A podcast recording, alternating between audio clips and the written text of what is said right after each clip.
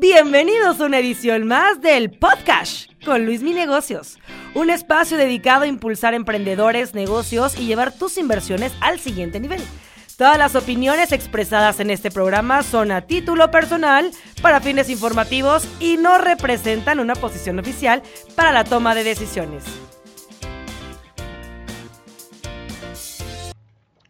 Hola, ¿qué tal a todos? Bienvenidos a esta nueva emisión del podcast con Luis Mi Negocio. Está conmigo Arturo Romero, CEO de SafeNest. Ya lo conocen por emisiones anteriores. Y el día de hoy vamos a tener un tema muy interesante a la mesa. Lo vamos a poner y se va a llamar el análisis fundamental en las acciones. Ya creo yo que eh, si ya hay personas que están escuchando este podcast, pues bueno, ya despertamos un interés en las, en las inversiones, en las acciones, en ETFs y demás instrumentos que hemos platicado a lo largo de estas emisiones, ¿no? Pero estamos 100% seguros que el siguiente paso es hacer un correcto análisis de nuestras inversiones de compra, porque si bien sabemos cuando nosotros invertimos en instrumentos de renta variable, como es el caso de las acciones, pues es prácticamente imposible conocer un precio futuro, nadie lo sabe.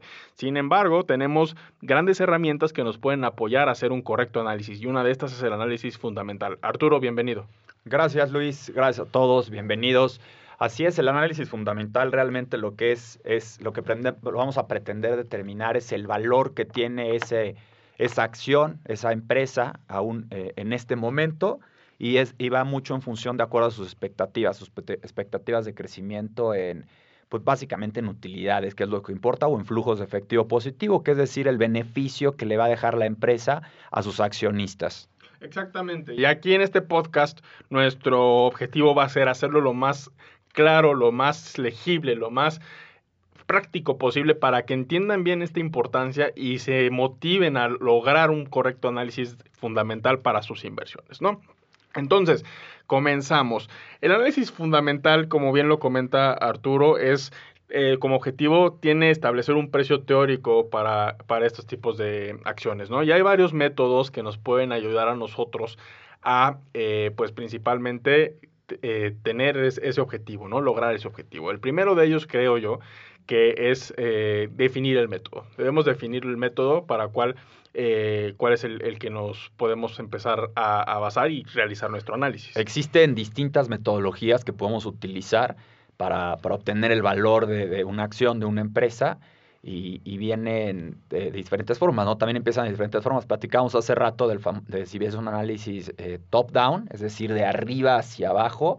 Esto habla de los análisis, eh, un análisis económico principalmente hacia hacia abajo, escoger empresas, si lo quieres explicar un poquito mejor, Luis. Sí, claro, mira, el top-down en español quiere decir de arriba abajo, ¿no? Y básicamente decir de lo general a lo particular. En primer lugar, lo que debemos de hacer es analizar la situación económica actual, principalmente basarnos en los, en los ciclos económicos, ¿no?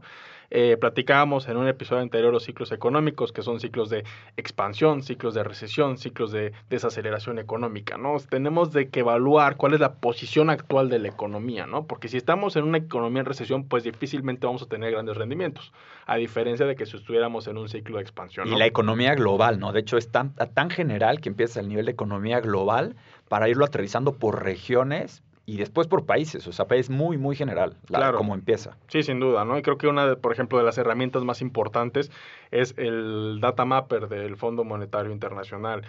Eh, son herramientas de libre acceso, son herramientas que no tienen costo y son demasiado y bastante interesantes porque ahí podemos navegar por una infinidad de contenido que básicamente nos va a decir cuáles son las proyecciones económicas para los distintos países y las distintas regiones del mundo. Así es. Eh, una vez que ya pasamos y seleccionamos las regiones, los países, seguimos bajando, ¿no? Seguimos yéndonos más hacia lo particular y podemos irnos a cuáles son los sectores que, nos gustan. Exacto. Eh, es decir, sector tecnología, sector industrial, sector de energía. ¿Qué sectores son los que vemos que tienen mayores perspectivas de crecimiento? Para después seleccionar industrias. ¿Cuál es la diferencia entre industria y sector?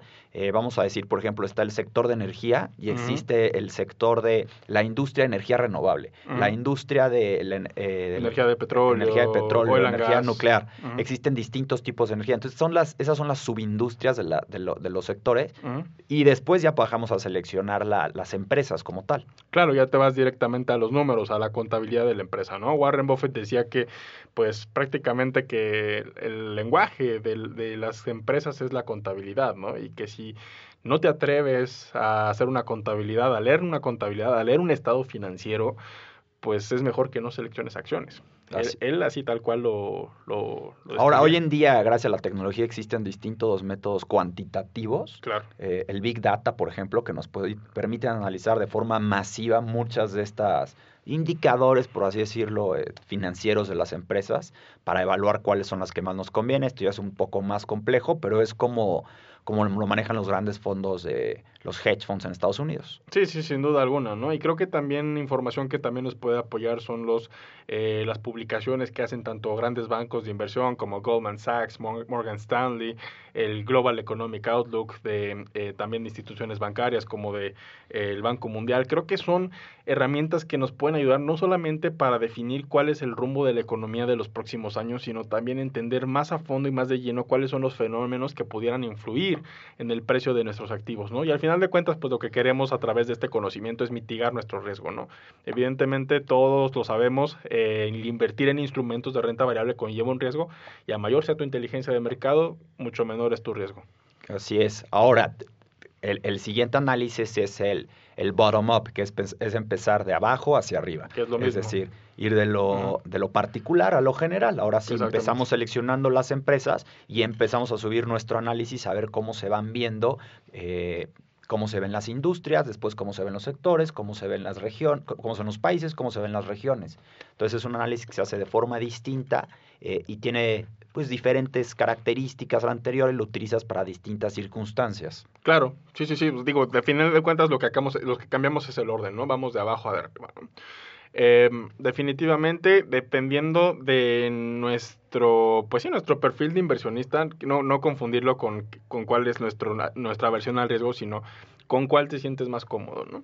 Creo yo que eso es lo, lo, lo, lo que hay que resaltar de este tipo de análisis fundamental. Eh, Eso es como la parte general, ¿no? De cómo llevar a cabo un análisis eh, fundamental. Ahora vienen los distintos, y va, y va a haber más de los que vamos a mencionar ahorita, distintas formas de evaluar una empresa, de evaluar un negocio. Eh, mencionándolos rápidamente, algunos que, que se me vienen a la mente, pues está el de Valuación por flujos descontados. Ujú. Valuación de por flujos descontados es traer a valor se presente las expectativas de utilidades o de flujos libres para accionistas que va a tener la empresa en el futuro. Las tenemos a valor presente a una tasa de descuento dada. Ok. Eh, existe otro que se llama valuación por, por múltiplos. Este es bastante más sencillo, creo que puede funcionar muy bien para, pues para la audiencia. Evaluación por, por múltiplos es saber qué tan cara está tu empresa con relación Al sector. a- con relación al sector o con relación al mercado en general. Ujú. Entonces, múltiplos va a ser el múltiplo más común es el precio utilidades, Ujú. que se calcula eh, dividiendo las utilidades entre el precio. Ujú. eh, la utilidad, perdón, precio, utilidades, precio entre las utilidades son las utilidades por, por, por acción, El learning pressure. el learning pressure, exactamente. Y puede ser también precio valor en libros, precio ventas, precio EBITDA. Hay distintos, distintas, distintas formas y ese es otro método que existe para evaluar. Eh, hay otro que viene siendo el Gordon Growth Model para dividendos. También se pueden evaluar las empresas con base en los dividendos. ¿Por qué los dividendos? Pues porque los dividendos, si nos ponemos a pensar, son los flujos libres de efectivo que le llevan al accionista. Que eso es lo que le interesa a un analista eh, evaluar. Claro, sí, porque muchas personas hacen estrategias de inversión basadas en dividendos. Si bien el dividendo no es algo obligatorio de una sociedad, es un atractivo para el precio de la acción, ¿no? Por ejemplo, tenemos empresas que pagan grandes dividendos, como es el caso de Johnson Johnson, Procter Gamble, Coca-Cola, que históricamente han dado buenos flujos de, de inversiones a, a- a- perdón, buenos flujos de, de efectivo a los Las inversionistas. financieras, por lo normal, son, son grandes pagadores de dividendos. Eh, así es, también va a depender cada quien qué es lo que, lo que queramos tener. Entonces, estos distintos métodos nos van a permitir evaluar una empresa. Eh, si nosotros nos queremos a poder hacer los números, los podemos hacer. Les recomendaría, hay una página que se llama Corporate Finance Institute. Eh, ahí vienen varios cursos de cómo, de cómo, muy, muy básicos, la verdad, de cómo hacer este, este tipo de, metodologías de evaluación. Si no, como, como decías hace rato, Luis, me puedes encontrar ya de distintos bancos el resultado de este, de este análisis para distintas emisoras, porque evidentemente si tú quieres ponerte a evaluar 100 empresas, pues te va a tomar mucho tiempo, ¿no? Es, un, es, es algo pues, relativamente complejo y más que nada más que nada laborioso. Exactamente, ¿no? Y creo que además me puedes repetir el nombre para que nuestra audiencia lo sepa, Corporate Corporate Finance Institute. Corporate Finance Institute, mira. Está en, es en inglés. Eh, la verdad, ahorita en, aquí en México en español no se me ocurre ninguna, esta es en inglés, pero la verdad es que es muy bueno y hay mucho mucho contenido que es gratuito. Mira qué interesante. Vale, vale, la pena echarle, echarle un ojo. No, por supuesto, por supuesto, por supuesto que vale mucho la pena, ¿no? Este, y este tipo de análisis también nos ayuda también a poder evaluar no solamente acciones individuales, pero también ETFs. ¿Por qué? Porque a final de cuentas forman parte de una economía, ¿no? De, hecho, yo creo que con los múltiplos puedes hacer mucho también con los ETFs, porque vas a saber, pues, qué tan caro está un sector como tal, o un sector o una pues lo que estés en una clase de activo como tal vale, vale la pena también. Sí, por supuesto, ¿no? Y digo, para nuestra audiencia que apenas nos está escuchando, si no tienen conocimiento de lo que es un ETF como tal, es un Exchange Traded Fund, que en español quiere decir aproximadamente fondos, fondos cotizados como acciones, que básicamente son ah, conjuntos de acciones, de activos financieros que tienen un propósito en especial, ¿no? E invertir en un sector en específico, replicar un índice y demás, ¿no? Eh, además del análisis fundamental, creo que también es muy importante, sobre todo en, los, en el tema de los ETFs de gestión activa, que están cambiando las posiciones eh, durante, el, durante el tiempo ver los rendimientos pasados, ¿no? Los rendimientos pasados son una muy buena manera de saber si, un, si tiene eh, una buena proyección a futuro el ETF en coordinación con lo que es el análisis fundamental a nivel macroeconómico y eh, pues a final de cuentas esto nos va a ayudar, ¿no? Aunque, ojo, también hay que tener muy en claro que todos los disclaimers de grandes eh, ETFs viene una, viene una frase muy interesante que es los rendimientos pasados no garantizan los rendimientos futuros. Sí, claro, el rendimiento pasado no va a tener nada que ver con lo que vaya a pasar en el futuro. Sin embargo, el rendimiento pasado podría, pudiese ser un termómetro si lo comparamos contra un, una, un benchmark, o sea, es decir, una marca de referencia. Nos va a permitir ver qué tan bueno fue el manager en, realizar su labor para ganarle a la meta, al objetivo que le tenía que ganar, que era el benchmark.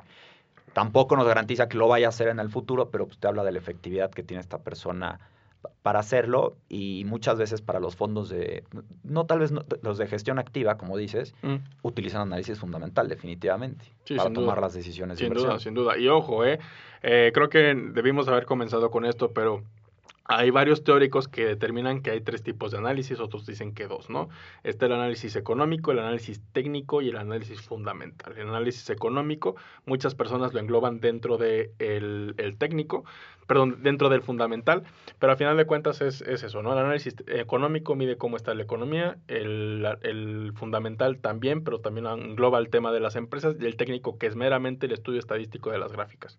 Exactamente, cada quien tiene el que le gusta, el que le acomoda y el y bueno, hay, hay mucha gente que no cree en análisis técnico y hay muchos análisis técnico que no creen en análisis fundamental. Realmente. Son, son, como corrientes paralelas, ¿no? Pero yo creo que al final convergen. Se pueden, creo que se pueden, ¿cómo se dice? Complementar. Coplar. Correcto. Mi estimado Arturo, conclusiones. Eh, bueno, el análisis fundamental yo diría que es un tema complejo. Eh, tan es así que hay carreras en gente que pasa toda su vida en una, estudiando este tema para seguirlo perfeccionando. No es algo sencillo, es algo laborioso, hay que, hay que trabajarlo.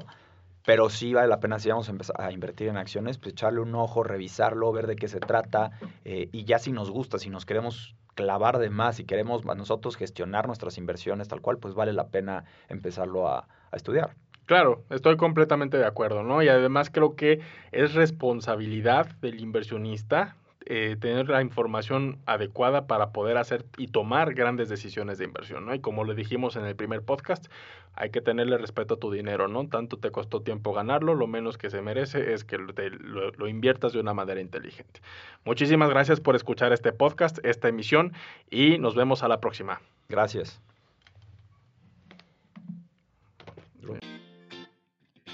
Este fue el podcast con Luis Mi Negocios. Hasta la próxima emisión. Recuerda suscribirte al podcast y unirte a la comunidad en arroba Luis Mi Negocios en TikTok, Instagram y YouTube.